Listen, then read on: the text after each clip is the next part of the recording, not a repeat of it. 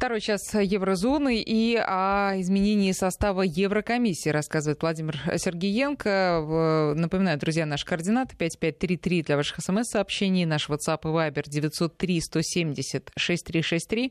Можете присылать, Владимир, свои вопросы. И остановились мы на отношениях с Соединенными Штатами. Владимир, пожалуйста. Юнкер э, как политик, конечно, он был до этого известен, все-таки э, премьер-министр Люксембурга, и э, у него всегда был такой специфический юмор, скажем так, ему свойственный, и цитировался, он знали его именно по специфическому юмору. Люксембург не является какой-то державой, знаете, там, сверхгигантом, который что-то делает. Но э, в том числе и в Люксембурге к Юнкеру относились очень специфически именно из-за его специфического юмора. И вот представим себе, вот тот Юнкер, которого я писал в первом части, человек, который мы не знаем, то ли он пьяный, то ли он больной. Ну, в любом случае, еще раз, это очень жесткая позиция. Если ты пьяный, тебе не место. Если ты больной, иди лечись, потом возвращайся работать. И вот Юнкеру в этом отношении вопросы задавали, но не стеснялись. И э, как он говорит, что он вначале сильно переживал по этому поводу. Ну, переживал бы, меньше пил бы или меньше больным на работу приходил. Что я могу сказать? И вот представь себе, что существует кризис. Америка начинает э, непонятную игру по отношению к Евросоюзу. С одной стороны, э, это можно назвать давлением на неблагодарных партнеров. Я сейчас практически цитирую Трампа. Э, потому что Европа, пользуясь преференциями в торговле, на самом деле забывает о своих партнерских отношениях с точки зрения обороны. Это позиция США. Но почему-то не вся Европа, опять же, рассматривается как, вы знаете, объект, как единый механизм взаимодействия, в котором существуют единые принципы торговли, налогообложения, все подгоняется, по крайней мере, шаг по шагам э, под определенный стандарт а точечно какие-то страны. И, в принципе, когда Юнкер ехал в Америку, он был не представитель э, Европы. Ни в коем случае не могу сказать, что приехал главный еврокомиссар э, представлять Европу в США. Это приехал лоббист непосредственно Меркель. Это ставленник Меркель, это лоббист Меркель, в данном случае еще и лоббист немецкого автопрома. Э, по совместительству так получилось, что это главный еврокомиссар. И именно в таком э, вот положении Юнкер прибыл в США. И на тот момент от этих вот подколок по поводу того, что он пьяный, не пьяный, их уже много было. И вдруг Юнкер такое заявление делает. Вы знаете, э, я, мол, еду в США добиваться я еду добиваться не просто так, я еду ну, разговаривать в Белый дом, если вы думаете, что пьяным там что-то можно добиться. Я даже, честно говорю, не очень сразу понял, о чем вопрос. Ну, то есть его что спросили, как ты там пьяные переговоры будешь? Ты почему оправдываешься э, за переговоры, которые ты будешь вести в Белом доме именно таким странным способом? Э, и он вот понимаете, аргумент выставил. Да я вот в Белом доме буду, а, а как же там быть, если я буду пьяный? Там ни о чем не договоришься. Что за логика такая? Это на варе шапка горит? Или это попытка откусаться? Или это твой специфический юмор? Да, в принципе, мне все равно на самом-то деле. И а как ему надо было ответить? Просто интересно. Вот, э, ну, вот что ему а может быть, сказать? надо не ходить на работу в таком состоянии? Причем тут, как ты ответил журналисту? Журналист спрашивает то, что он видит, а ты избегаешь вопросов. И сколько политиков и как прикрывали Юнкера? Они же его своим телом прикрывали. Ведь действительно не могли добраться до Юнкера, чтобы его поговорить и понять, он невменяемый сейчас или только он таким кажется. И под ручки его держали, когда он идти не мог.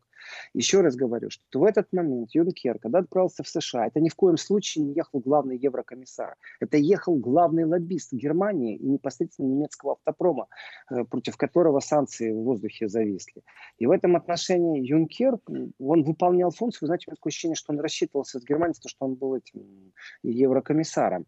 Но это пусть теоретики, которые работают заговорами, разрабатывают. А я скажу так, вот с точки зрения, как отвечать или не как отвечать, вопрос лучше поставить, что нужно сделать. И, конечно же, по дороге можно затронуть определенные вещи. И вот здесь вот включается то описание Янкера сразу, что это человек компромиссов. То есть вот в его манере разницы нету, с рюмкой, без рюмки, с давлением пониженным или повышенным, мне все равно. Но он приезжает в Америку, у него должна быть какая-то повестка. И эта повестка звучит так. Уважаемая Америка, уважаемый господин президент Трамп, не вводите, пожалуйста, санкции против Европы. Трамп на него посмотрит как на идиота и скажет, какие санкции против Европы, вы о чем? А, ну я имел в виду, не вводите санкции против Германии. Да какие санкции против Германии, вы о чем? А, я имел в виду санкции против автопрома. А, так вот почему ты сюда приехал. Что ему Трамп ответ скажет? Хорошо, если ты приехал мне с этим сделкой, я что с этого имею? Что я с этого имею? Ничего с этого я, если не имею, то не будет никакой сделки. И в этом отношении, конечно же, это тяжелая дорога, я так скажу, это тяжелый разговор, тяжелая позиция. И понятно, что человек, который предлагает компромиссы, он должен в ответ тоже что-то предложить. И вот это что-то, что вез в кармане э, непосредственно Юнкер, который в этот момент лоббировал интересы Федеративной Республики Германии, точнее автопрома, там пакет такой большой. Но если ты в одном месте уступаешь, значит в другом месте наступаешь. Вот это компромисс. Ты не в плен пошел сдаваться. И единственный компромисс, который требовал на самом деле Трамп от немцев, притом не от автопрома, там суд разбирается,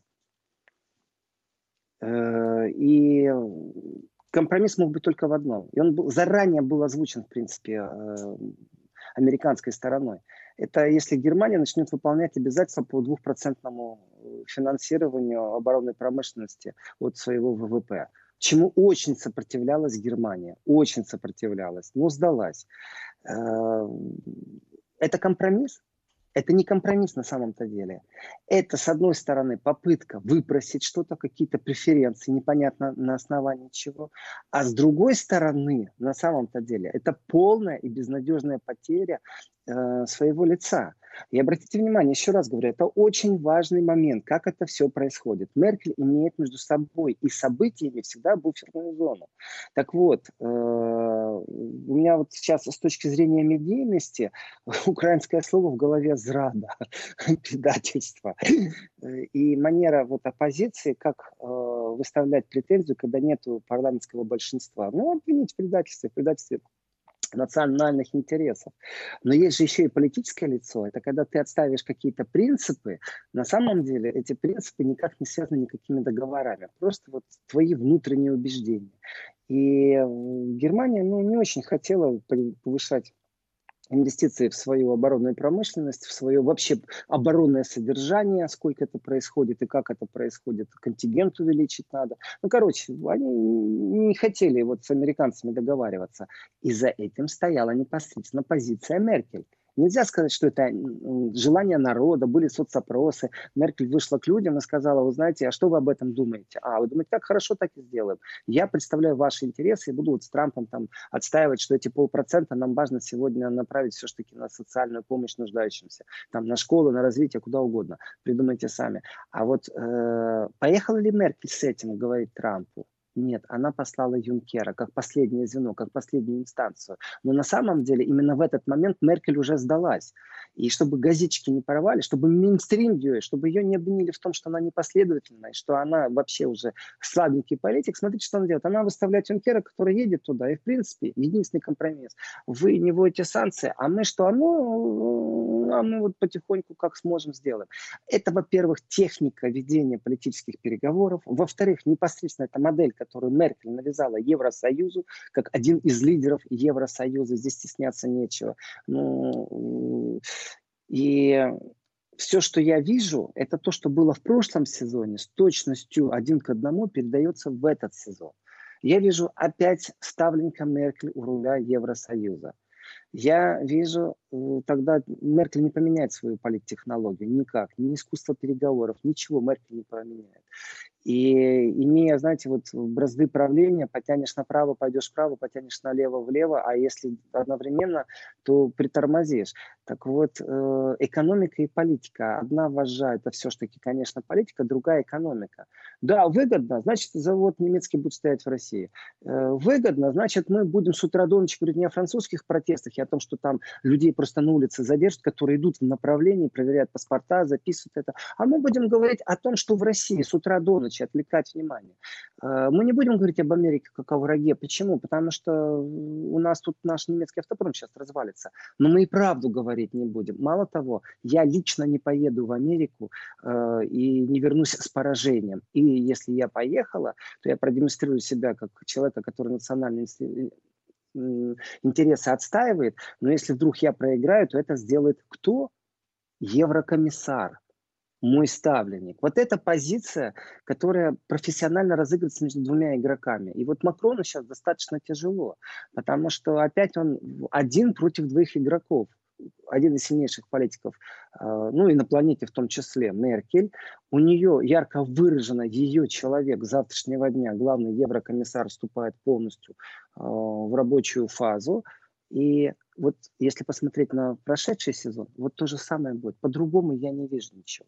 Ваш вопрос, Катя, а вот Меркель-то уйдет э, через три года. Останется Урсула фон де Ляйен. Сможет ли Урсула фон де Ляйен проявить какую-то активность, освободившись от э, меркельских чар? Ну, не знаю, время покажет, насколько Урсула сможет быть непокорной. Пока что нет ни одного момента, подтверждающего ее какую-то особую политику. И ты должен как бы поклясться верности Евросоюзу, и приверженности ценностям, философии. И вот здесь уже смело можно говорить об идеологии Евросоюза. И я бы еще, знаете, такую маленькую такой подзаголовок сделал, а, а как карикатуру я бы сделал еще одну комнату, вот официально при всех там клятве приводят человека, он поднимает руку, говорит, я на посту, обещаю, обещаю, обещаю. А еще есть маленькая комнатка, где ты приходишь и даешь непосредственно клятву верности Меркель. И вот в этой комнате ты говоришь, я клянусь верность немецкому автопрому, идеологии и философии Германии с точки зрения Евросоюза и навязанным принципам правления Германии. Вот эта вот маленькая комната, в которой ты отдельно дополнительно должен принести присягу. Это то, что выводило греков из себя. Это их очень из себя выводило. Это то, что выводит из себя, например, и Макрона сегодня. И он прекрасно понимает, в каком он состоянии, как его инициативы будут разбиваться. Ну, смотрите, он приходит к Меркель и говорит, а давайте сделаем реформу и попробуем ввести общий стандарт, что касается взаимодействия между вооруженными силами суверенных стран. А Меркель ему ответит, «Э, уважаемый Мануэль, э, слушай, это не моя компетенция, вон иди к э, Урсуле. И все, и на этом все закончилось. Потому что если ты убедишь Меркель, тогда вы вдвоем пойдете и перевернете горы, сдвинете. А так у Меркель появился собственный буфер, собственный э, буфер во всех отношениях. Э, хорошо ли это плохо? Для Германии не знаю, для Европы не знаю, для Меркель это сто процентов хорошо. И э, не просто так Меркель вела технического кандидата из своей партии. Знаете, все это такая большая игра в демократию, но выигрыш это – вот хотите или не хотите, все-таки Меркель, э, как политик, как личность, э, как лидер государства германского, как представитель определенной философии. И там, где в этой маленькой комнатке ты приносишь дополнительную клятву на то, что ты верен Меркель и немецкому автопрому, вот в этой же маленькой комнатке ты должен еще рассказать, тебя вначале спросят, а как ты видишь будущее Европы? Потому что если ты его не видишь именно так, как его видит Меркель, ты не будешь на этом посту. И в этом отношении, знаете, вот большой показатель Турции, взаимоотношения с Турцией. Сколько лет водили Турцию за нас по поводу Евросоюза? Вступит, не вступит, вступит, не вступит. Вот э, позиция такой вялотекущей, э, сытой жизни, в которой, ну, если где-то проблемы, ну, давайте, ну, сколько тебе денег дать? Ну, ну, сколько? Ну, у меня вот в кошельке много, я еще столько же заработаю. Плюс у меня еще тайные счета, плюс у меня промышленность производства, у меня все в порядке. Сколько тебе дать? И именно Украину загоняют в ситуацию в попрошайке. Э, именно Украину разрывала Европа и Германия э, между политикой и экономикой. И именно на этом произошел разрыв. То есть обрушение экономики обязательно связано с преференциями в политической жизни в одну сторону. И вина лежит на плечах кого? Вот опять же вопрос. Я, никто не скажет, что э, Евросоюз в чем-то виноват. То есть здесь пересмотр глобально, что такое Евросоюз и какая функция у Еврокомиссара. То есть является ли это ЗИЦ-председатель или это только ЗИЦ-председатель, если он ставленник Меркель, это покажет будущее. Почему я не вижу у Урсулы фон де Ляйен каких-то таких шагов резких, реформаторских? Потому что все ее заявления на самом-то деле, они мейнстримовские. А, и, и обратите внимание, она не вела борьбу за это кресло. Урсула фон де Ляйен появилась в последний момент, ее назначили. Там были кандидаты, которые выступали, которые боролись за других э, э, депутатов в Европарламенте, чтобы их поддержали, разговаривали с фракциями, ездили в страны. Э, Урсула фон дер не было. Она не вела вообще этой работы. С ее стороны не было предвыборной кампании а потом раз, и ее практически назначили. И это и есть реальная Европа.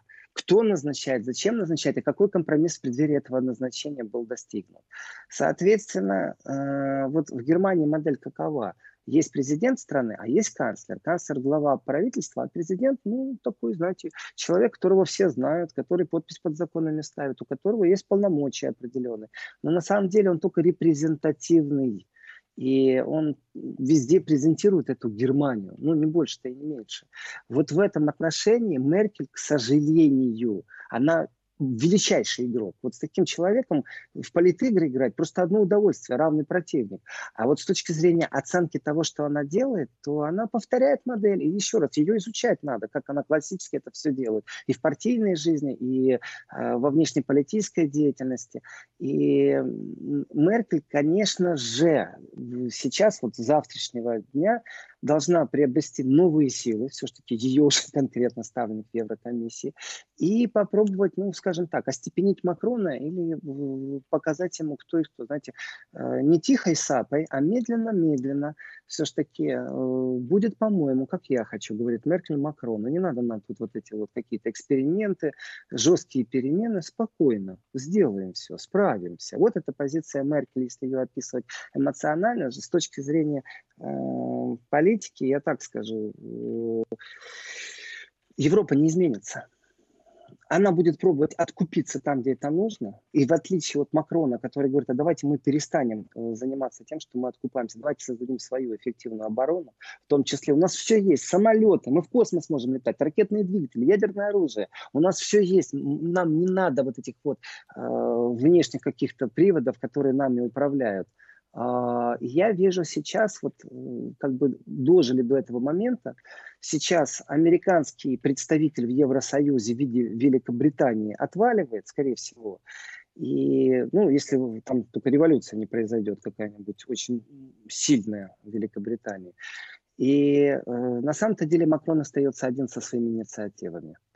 Потому что позиция невмешательства, позиция э, не ведения каких-то острых политических дискуссий, но ведущих к решению вопросов, то есть страх промахнуться, э, меркельский страх и страх не промахнуться с точки зрения Макрона, вот сейчас они войдут в конфликтную фазу.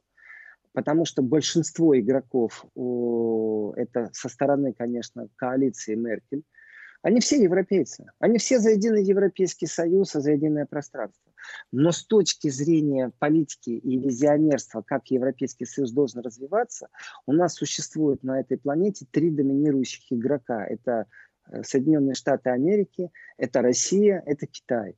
И взаимоотношения, политические конфликты, торговые конфликты, они подразумевали, что Европа является, знаете, ну, не, ну, союзником, конечно же, не на скамейке запасных, э, но, по крайней мере, это партнер без права голоса. Европа действительно долгие годы жила как партнер без права голоса. Может быть, равноценный партнер, может быть, где-то э, партнер с хитрецой. Трамп наставит, по крайней мере, на этом, э, что взаимоотношения и дисбаланс э, в европейско-американских торговых отношениях был, в принципе, не в пользу США. И конечно же, существует опасность того, что Европа вырвется из американских рук. Европа станет действительно независимым государством. Но если я посмотрю на то, что сейчас есть, то в этом пассиансе ярко выражено. Меркель вместе с Урсулой фон де главой Еврокомиссариата, они вдвоем против Макрона, ну просто не дадут создать суверенную Европу. Они будут максимально сопротивляться. Это их философия. И э, вот эта вот философия вялотекущести, это частично признавать проблемы, которые решить, э, решать не надо, в принципе. И я бы так сказал, такая мягкая сила слова, оно существует. Но понятие мягкой диктатуры почему-то все избегают. И начинают доказывать, что нет, такого понятия нет, у нас э, вообще демократия. Да нет, Меркель это и есть ярко выраженное понятие мягкой диктатуры. Именно мягкая диктатура, которая проявляется в СМИ очень усиленно. Это та мягкая диктатура, которая проявляется в правлении, в дисциплине партийной, правительственной. То есть, да, вроде партия состоит из коалиции, посмотрите коалицию, не партия, я говорил, с правительством э, состоит из коалиции. Посмотрите э, на, на их политические программы. Полностью под копирку прописано, там где-то отличается, я не знаю, три страницы, что ли. И э, если выписать эти различия. И в этом отношении э, стремление Макрона стать, э, ну, скажем, во главе движения, поменять э, в данном случае уже то не только философию, но и идеологию европейского пространства и заняться тем, что Европа сама решает, с кем дружить, как решать конфликты военные, как охранять границы, это наткнется именно на манеру поведения Меркель, вяло текущую, вот этой мягкой диктатуры максимального мейнстрима, Э, и у Меркель есть потрясающий теперь игрок. Э, это Урсула фон де Ляйен. Поэтому я не вижу какого-то резкого реформирования Европы, скачка вперед и переосмысливания вообще политики. Европа не является в данном случае, э, ну, я бы сказал, даже бенефициаром будущего. Европа должна остаться дальше неравноправным партнером США. Вот она философия Меркель. Это хорошо, действительно, когда американские войска стоят в Германии. Трамп абсолютно прав. Но мы не платим, мы просто деньги зарабатываем и живем благодаря этому хорошо. Ну, подумаешь, там сделала ошибку с мигрантами, подумаешь, благодаря этой ошибке э, появились э, правопопулистские партии и правого толка, которые вошли в Бундестаг, и мы потеряли огромное количество людей, миллионы просто наших приверженников. И, между прочим, Жан-Клод Юнкер – это то же самое, вялотекущая, беззубая политика, абсолютно. Никакой не мастер компромисса. Никакой, не было компромисса. По Украине не было компромисса. И Бороза, между прочим, прекрасно, он был ознакомлен с документами, вот этот выбор или-или, который Украине давали, э, или ты с ними, или ты с нами, ты выбирай. Но если я с вами, я хочу быть с вами, но у меня вся экономика с ними, ну, ты выбери, либо ты подпишешь сейчас, либо кто-то другой, но все равно подпишет. Это диалог Евросоюза с Украиной. И вот сейчас появились такие голоса. А может быть политику или-или поменять на политику и, и, и.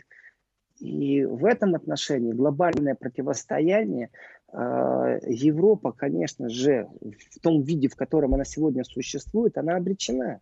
Она обречена, ну, как минимум, на здоровый скептицизм, а как максимум на то, что пойдут, э, как Великобритания, страны из Европы куда подальше. Владимир, Я сейчас у нас перерыв. Да. Давайте э, и цитату, и вопросы от слушателей будут уже после новостей. 12 часов 33 минуты, еще полчаса программы Еврозона в эфире. Владимир Сергеенко на связи. Владимир, э, я вас прошу сначала закончить мысли. Вы хотели привести какую-то цитату, и потом э, несколько вопросов от слушателей. Хорошо. Э, цитата это от Юнкира, и звучит она так. В начале 20 века Европа представляла 25% населения Земли. В, ходе, в конце 21 века это будет только 4% меня нервирует, что есть демагоги и популисты, которые всерьез заявляют, что если Европа снова разделится на свои составляющие, то будет лучше. Ничто лучше не станет эта цитата ярко выражена вообще вот демонстрирует, что такое мейнстримовская политика. Вот это вот э, социально-либеральное большинство, которое существует, которое никак не признает новых вызовов. Вот вроде в начале, когда он говорит, что когда-то европейцы были 25% населения планеты, а сегодня только 4%, здесь уже стоит задуматься об образе жизни, об уровне жизни и об ответственности. Ответственность не Европы, а тех кто создал экономику э, на плечах колониального времени, э, кто прошел ошибки, начиная от э, инквизиции, заканчивая Второй мировой войны. И ответственность именно ну, могущественного слоя земли, если у вас было раньше 25%, теперь только 4%, то задумайтесь, какая ответственность на вас и почему так получается, что 4% земли живут по каким-то очень специфическим стандартам. Вот прям все не понимают ничего в экономике, не понимают, почему эти стандарты существуют. И дальше есть настоящая сущность. То есть, когда он произносит свое вот начало фразы насчет, я думал, что дальше будет осознание того, что действительно ответственность очень большая. А он всего лишь сводит к тому, что он клеймит, что если я пробую хоть как-то новую мысль предоставить. А что, если нам рассмотреть? А давайте посмотрим, например, взаимоотношения между э, нацбанками и отношения между нацбанками и Центральным банком Европы. И э, в этот момент тут же кем я становлюсь? я становлюсь демагогом, я становлюсь популистом. Притом популист имеет негативную, э, между прочим, окраску. Еще раз, все сделано мейнстримом, чтобы популист это было негативным. Хотя э, разница между популистами и демократами тем, что демос происходит из древнеримского языка, а популюс из древнегреческого или наоборот. Ни больше, ни места. Представители народа, что те, что другие должны быть.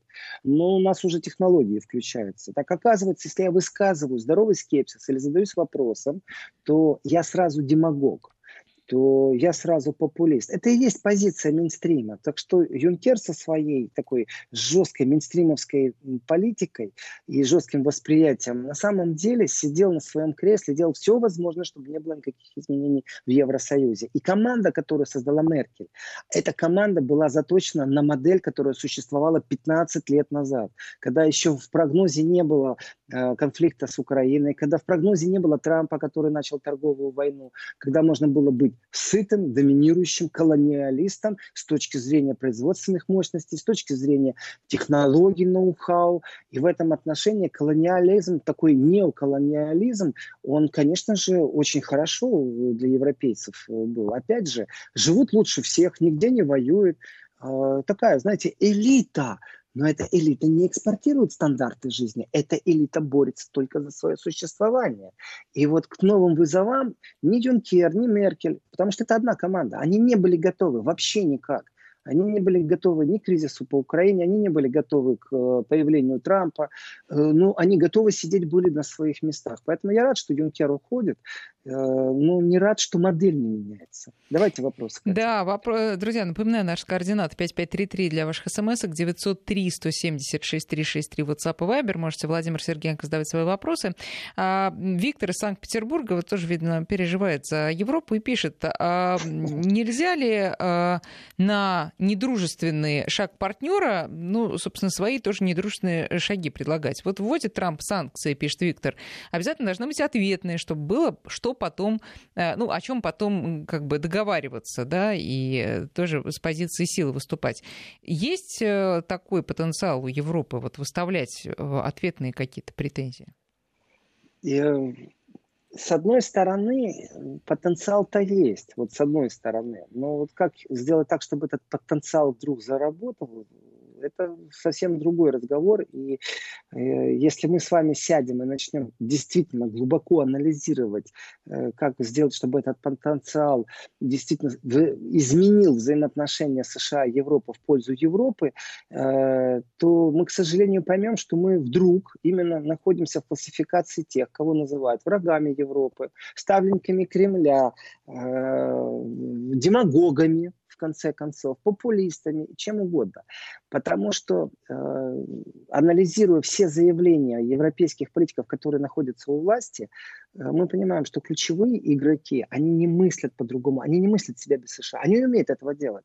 Их воспитали там. И опять же, я настаиваю на том, что э, США в лице Германии имеет абсолютно такую зомбированную идеологическую площадку, э, в которой э, просто они себе не могут представить. Понимаете, пуповину передать США они не могут. И в данном случае США действительно себя стали вести не как старший брат, а как родитель. Вот здесь можно пошлепать, это в виде санкций э, непосредственно э, в торговой войне. А вот здесь можно погладить. Это, например, э, инвестировать в часть Европы что-то. Владимир, а когда, когда было по-другому и было ли? Вопрос не в том, когда было по-другому, вопрос в том, когда будет по-другому. Потому что было или не было, Европа на самом-то деле без США жила очень хорошо. Посмотрите, какая она была лет 300 назад. Ну, нет, э, мы так далеко э, на большое а, Вы меня спросили, я вам ответил. Нет, я про, про 20 век. Если рассматривать э, Европу только за период, за период 100 лет, это очень короткая история. Но вопрос еще раз, я отвечаю на вопрос, меня не интересует, когда это было. Это не доказательство того, что этого не будет, когда это будет и в каком виде. Но здесь включается, отвечаю на вопрос, э, здесь включаются совсем иные рычаги давления. Э, это тоже очень серьезный и очень болезненный разговор. И если сегодня представить себе, что резко оборвать отношения с США, э, я имею в виду выступить таким единым фронтом и сказать, мы не боимся санкций, мы тоже вводим ответные санкции, начнется такая экономическая рубиловка между Евросоюзом в первую очередь, понятное дело, между гигантами из Германии и Франции, то есть две мощные экономики, а, войдут в конфликт э, с мощной экономикой США. Кто выиграет? Вот вопрос, кто выиграет? Я вам скажу, кто выиграет. Выиграет Россия и Китай если они между собой начнут рубиться. Они прекрасно это знают. Другое дело, что аргументация, как сделать так, чтобы не рубиться, но при этом, чтобы я не пострадал, ведь нужно сохранить не только политическое лицо, а нужно сохранить элементарно рабочие места. Э, я настаиваю на этой формуле. Меркель сидит на своем кресле канцлерском, эм, и ее заботит в первую очередь это именно это кресло – я приведу параллель. Вот если я говорю, что Юнкер то ли пьяный, то ли у него давление, мне все равно, но в таком состоянии человек не должен быть на работе. Иди вылечись и вернись, или уйди, э, если ты невменяемый. Э, то мы видели болезнь, приступы Меркель мы видели, и принцип опять такой же самый. Но если ты больной, ну бери больничный и уйди. А Меркель точно знает, что если она уйдет, она уже не вернется в кресло канцлера. Она это абсолютно четко понимает и знает. Это э, внутренняя роскошь, которую она себе не может позволить, уйти. И борьба за свое кресло превращается в то, что нужно искать компромиссы. И вот здесь вот, если мы послушаем оппозицию немецкую, как э, глаз истины, ни в коем случае не мейнстрим СМИ и не пиар пиар-команду Меркель, а именно вот оппозицию, которая четко фиксирует промахи Меркель. И попробуем объективно отнестись, цепляется ли Меркель действительно за свое кресло или это компромисс? А, и цепляясь за свое кресло, она для Германии делает что-то хорошее э, с точки зрения экономики, благосостояния, то здесь я вас удивлю. При всей своей критике Меркель я скажу, что в данном случае резких движений делать нельзя потому что количество рабочих мест в Германии, зависящих от Соединенных Штатов Америки, это примерно полтора миллиона. Полтора миллиона в один раз людей, которые потеряют работу, они не найдут новых рабочих мест. Э, это значит, что ипотеки не будут выплачены. Это значит, что нужно переезжать из домов, продавая их за полцены, потому что социальная политика не дает определенной поддержки. Компенсации, да. Тем людям, которые ну, вот, находятся уже почти в предпенсионном времени, у них все в порядке будет, они получат одноразовые компенсации. Основной удар придется среди этих там более миллиона людей, которые потеряют рабочие места, идет на средний возраст. А, потому что э, пока ты переучишься, ты уже будешь в пенсии, пока ты найдешь новое рабочее место. А всю трагедию и бремя вот этого удара придется нести сейчас. И сохранение рабочих мест, вот если начнется обмен ударами, то то, что было сделано с Украиной, с Украиной политика или-или. И порвали Украину. Порвали, при том четко Меркель же знала насчет того, что Украина имеет проблемы экономического порядка, что это не связано с коим, э, ни в коей мере с политическим решением, быть или не быть с Европой. И именно экономическая составная. Янукович озвучивает, Меркель говорит, если мы это делаем, у нас вот такие расходы, больше 40 миллиардов. Мы теряем их просто. Э, кто нам их компенсирует? Не в смысле дайте нам денег, а давайте переоформим нашу экономику, реструктурируем реструктуризация экономики направленность, подгон под стандарты европейские. Это группа полумертвых этих стандартов, которая разрабатывала их для Украины. Э, только, знаете так, на бумаге все зафиксировали. Это длинный тяжелый путь. Ответ какой? Или ты подпишешь, или кто-то другой. Все. К чему это привело? К экономической трагедии. Вот если в таком же духе поступить США, во-первых, силенок у них мало, в том числе и у немцев, и у Евросоюза. Во-вторых, это приведет к небывалому кризису, потому что э, если Америка начнет выводить свой бизнес, а она это сделает очень быстро, как структуру, в которой санкции, если нужно, вводятся, и Сенат проголосует, э, и будет новый закон, и ведут санкции против американских фирм, которые в Европе и дадут там два года времени, чтобы они вышли, то европейские европейский кризис будет хуже, чем миграционный, потому что миграционный это люди без прав, которые приходят. У них нет здесь прав. Владимир, извините, короткая пауза. Вести ФМ. Ну, в общем, вы, э, можно сказать, ответили на вопрос, что будет, если Европа тоже решит э, э, поиграть мускулами. Восстание будет, народ восставать да, будет. Да. А, вы, просто... да, вы сказали, что вот по поводу Украины уже звучит ну, такие голоса, что можно не или-или, а и-и, чтобы Украина, да, как-то более гармонично Нет, выживалась. Это не, это не насчет Украины. Нет, Катя, это насчет... А насчет к Украине была приведена модель в исполнение, понимаете, как приговор просто или-или. А сейчас появляются голоса, что это неправильно, но это не связано с Украиной, это вообще связано, что политика или-или, она является неправильной, mm. что и-и нужно переформатировать политику. А насчет Украины и, и, такой политики не появляется, и никаких голосов нет? Нет, вы неправильно поняли, да нет, насчет того, что ИИ, об этом вообще речи нет. На самом деле Европа находится в тупике насчет Украины. И дело э, спасения утопающих, дело самих утопающих. Вот по этому принципу. И тоже это печально, что Урсула фон дер Ляйен завтра заступает в должность, а, но нет никаких предпосылок, анализируя ее интервью, ее воззрение, в том числе и на Украину, э, что будет какой-то такой сильный разгон. Действительно, это получается так, что Украина, Россия при свидетельствовании двух стран, которые как свидетели меня не сильно шибко устраивают, потому что они уже свидетельствовали при Януковиче, что договорились обо всем, э, то получается действительно внутриславянский конфликт без Европы. И изменений я таких резких не вижу. То есть надежда, я большую надежду часть кладу такую копилку специфическую, которую нужно будет разбить, нужно будет номинировать на Нобелевскую премию участников процесса. Я думаю, и Меркель и Макрон очень бы хотели получить вместе с Зеленским и Путиным. Ну, в том смысле, что они хотели бы получить. А вот действительно ли они делают что-то для этого, конечно, покажет встреча.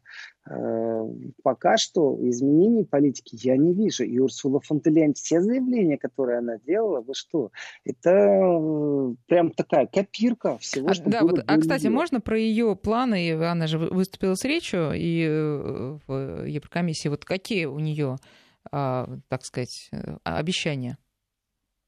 В принципе, если анализировать э, речь, сейчас я хочу с Юнкером закончить, пойдем перейду к Урсуле фон э, В принципе, какой бы Юнкер был, конечно, это был функционер, европейский функционер, с определенным шармом, я так скажу. Нужно ли это в политике? Ну, ту функцию, которую у меня в себе, может, и нужно. Э, но он вот на последнем саммите, он даже расплакался, можно так сказать. Глаза стали влажные. В общем, он вспомнил свои последние пять лет. Он гордится и будет гордиться тем, что он работал для Европы. И глаза его увлажнились. Ну и хорошо. Э, хочется, знаете, так, из пессимизма и из той критики, которую я высказал, э, такому положительному прийти Э, какому-то резюме, и в этом отношении, я так скажу, очень много кто смеялся над Брежневым. Не думайте, что я себе сейчас противоречу, ни в коем случае. Я хочу сказать, что Юнкер у меня неоднократно ассоциировался с Брежневым, э, и эпоха застоя, которая была в Евросоюзе, Юнкер вполне возможно, именно это и есть эпоха застоя, которая, ну дай бог, чтобы закончилась э, чтобы вот та система взаимоотношений, которая строилась между государствами, Э, ну, все-таки Европа сытая, что уж говорить, и социально э, очень хорошо защищенная. Это достижение Европы, но ни в коем случае не Юнкера. Просто Юнкер у меня ассоциируется именно с таким, с моментом застоя и с неготовностью к новым вызовам. Хорошо, что хуже не было, вот так я скажу. Ведь фигуру Брежнева переоценивают с точки зрения застоя, как оно было в взаимоотношении с другими странами. Вот и Юнкер вполне возможно будет переоценен, но не сейчас по горячим следам, когда все конфликты есть, а когда конфликты еще хуже станут, тогда мы скажем, о, да при Юнкере хорошо было.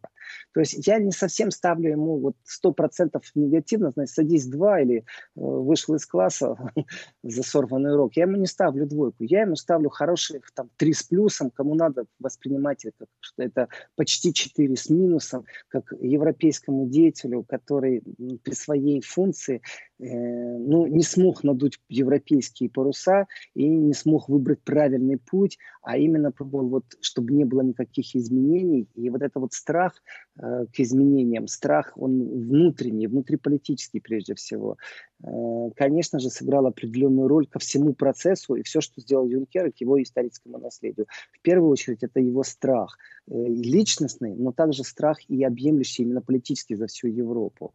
Так что ставлю ему три с плюсом за его сезон.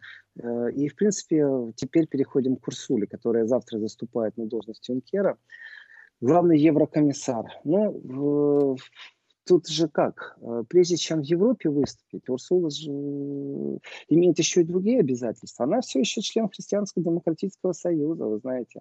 И был партийный съезд только что ХДС.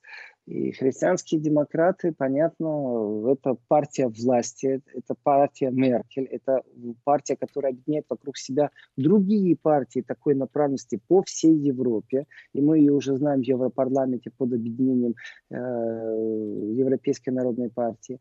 Э, это доминирующий такой вектор э, в европейских отношениях. И демонстративно в Германии в президиуме на съезде партии, вы знаете, было три женщины. Действующий министр обороны э, Германии Аннегрет Камф-Каренбау, бывший министр обороны Урсула фон де Ляйен, которая с завтрашнего дня действующий главный еврокомиссар, и Меркель. Три женщины – и в этом отношении э, картинка, которую распространяли СМИ, вы знаете, тоже очень специфическая эта картинка.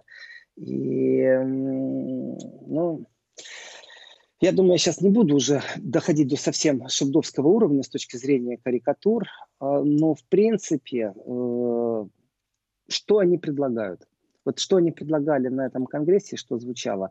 Вот прям берете вместо слова Германия, берете вместо слова там наша партия, вычеркиваете, вставляете. Евросоюз, отдаете эту текстовку Урсуле фон де Ляйен, ну, потом некоторые слова нужно изменить, это уже это вообще спичрайтеры одни. И мы видим примерно одно и то же. Э, Урсула фон де не, не есть тот лидер, который поведет, поведет за собой всех. Ну, по крайней мере, в ближайшее время уж точно. Как вы, Катя, спросили, а что будет с ней, когда Меркель уйдет? Сможет ли она вот действительно стать таким мощнейшим лидером? Но пока она не демонстрировала таких качеств. Так вот, э, Урсула фон де четко декларирует взаимоотношения. Меня больше всего интересуют отношения даже не с Америкой, а с Россией как будут развиваться взаимоотношения с Россией. И здесь у нас на самом-то деле э, несколько составляющих. Э, притом каждая из них важна. Э, что такое экономика? Экономика, которая под санкции подводит именно те отрасли, которые являются конкурентными для западных игроков, является сплошным лицемерием и обманом э, с точки зрения этих санкций, если их прикрывать политической подоплекой. Ну, ну там, э, Крым больше не украинский, ок, значит, мы больше не покупаем алюминий. Где логика, спрашивается, если вы после этого открываете завод Мерседеса в России? Почему-то вы санкции не вводите против Мерседеса. Что за бред? Соответственно, очень хитрая политика, и то, что декларируется, не соответствует иногда реальности э, событий. И э, вызовы, которые вот сегодня мы имеем, вот Европа знает, что такое рабочие места. Вы что думаете, они не понимают, что в России тоже нужны рабочие места? Они не понимают, что когда они санкции вводят в первую очередь, они э, нарушают э, баланс не только бюджетирования, они и социальное напряжение непосредственно создают. Так это и есть цель, создать социальное напряжение, э, в котором будет смена власти, смена режима. Вот она, мягкая диктатура. Опять. И Урсула фон де Ляйен неоднократно заявляла, и в этом отношении ничего не изменит ее позицию. Это абсолютно мейнстримовская позиция Запада, в данном случае Европы тоже, э, что территориальная целостность Украины должна быть восстановлена. Вот забыли спросить, я хочу сказать. А где вы были, когда происходили события? Э, когда э, вы привели к власти на Украине режим, который является недружественным по отношению к России, где вы были? Я вам скажу, где вы были. Вы не отсиживались, как всегда, у себя там где-то в Европах, а вы непосредственно ходили на угли горящие, керосин разливали. Вот чем вы занимались. Э, и я поэтому считаю, что, конечно же, риторика, которая после холодной войны в какой-то момент исчезла из взаимоотношений Европы и России, она полностью возрождена и полностью восстановлена. И Урсула фон де Ляйен – это человек этой риторики – именно риторики холодной войны. То есть там, где нам выгодно, мы будем экономически поддерживать, но мы плевать хотели на ваши экономические выгоды. И э, там, где нам невыгодно, мы будем это аргументировать как нашим политическим видением, гуманизмом, э, демократией и прочими вещами. Ну, вот в этом отношении вся речь Урсулы и все, что она делает, это такая стандартный набор э, европейского политика, который, ну, особой харизмой тоже не обладает она так, чтобы вот завести, сделать. Это надежный человек. Вот здесь я не спорю. Эм, кроме экономики, есть еще понятие э, оружия. И вот здесь вот оборона Евросоюза в рамках НАТО. Урсула фон де Ляйен все-таки была министром обороны Германии. Здесь можно смеяться, можно плакать, э, можно радоваться от того, что немецкая оборонка в таком запущенном состоянии. И я говорю, ну и слава богу, пусть она такая и будет, пусть и следующий министр делает такие же ошибки. Но она не проявила себя как эффективный министр обороны. Из этого сразу я делаю вывод, что она не будет эффективно заниматься обороной по плану Макрона в Евросоюзе. И в этом отношении, то есть мейнстримовская политика Евросоюза от смены еврокомиссара практически не изменится. Ну вот так, Катя. Да, но у нас время уже закончилось. Программа Еврозона вернется завтра в эфир в 11 утра вместе с Владимиром Сергеенко. Владимир, сегодня я вас благодарю и до встречи. До завтра. До свидания.